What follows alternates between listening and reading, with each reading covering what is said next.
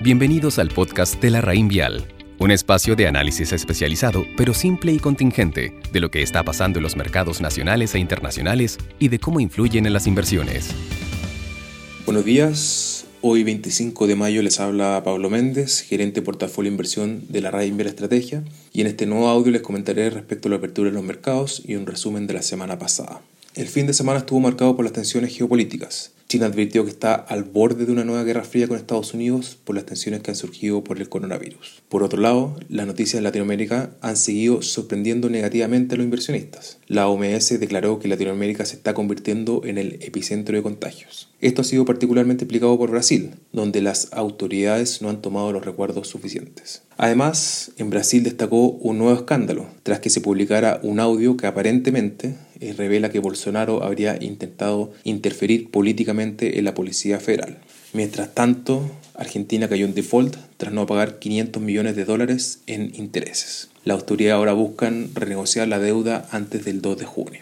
Hoy los mercados abren sin mayores movimientos relevantes. Los futuros del S&P están subiendo marginalmente un 1%, mientras que la bolsa europea, ya llevan algunas horas transando, está subiendo un 0,9%. El dólar a nivel global se deprecia un 0,11% y el cobre está subiendo un 0,4% a 2,41 dólares la libra. Finalmente, el precio del petróleo está en 33,4 dólares por barril, subiendo un 0,5%.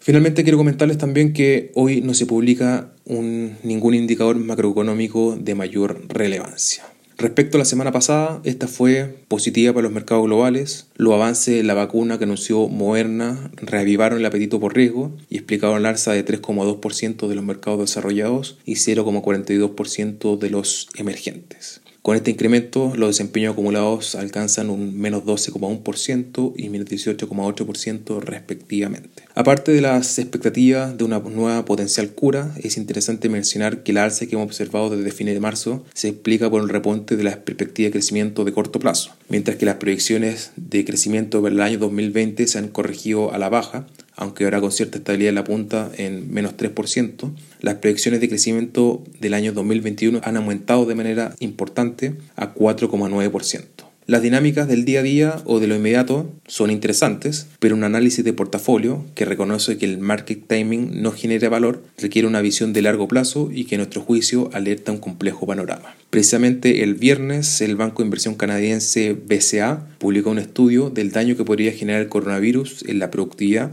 y por consiguiente en el crecimiento de largo plazo de las economías. Sus estimaciones indican que el virus no debería empeorar las dinámicas demográficas, pero sí condicionar los ratios de participación laboral. Por otro lado, la vulnerabilidad que supone para la empresa tener la producción en el extranjero podría generar un regreso de la producción a los países de origen. Esto podría generar ciertas ventajas, pero de un punto de vista agregado forjaría un aumento de los costos y una reducción de los márgenes de las empresas. Asimismo, los cambios en la propensión marginal a invertir también son preocupantes. Una menor voluntad para invertir o un menor CAPEX un daño directo a la productividad. Además, las mismas restricciones laborales, producto de gobiernos más activos en políticas de distanciamiento, mantendrían presionadas las confianzas empresariales. Hay, aparentemente, una suerte de desajuste entre las dinámicas de corto y largo plazo que reafirman que no debemos entusiasmarnos con la alza que hemos visto en los mercados. Aunque aún es prematuro hacer conjeturas, pensar que volveremos a un panorama similar al que fue a fines del año 2019 es poco factible. Por tanto, mantener la calma es una estrategia inversión sensata en este escenario, lo que se traduce, como lo hemos venido comentando en audio anteriores, en no hacer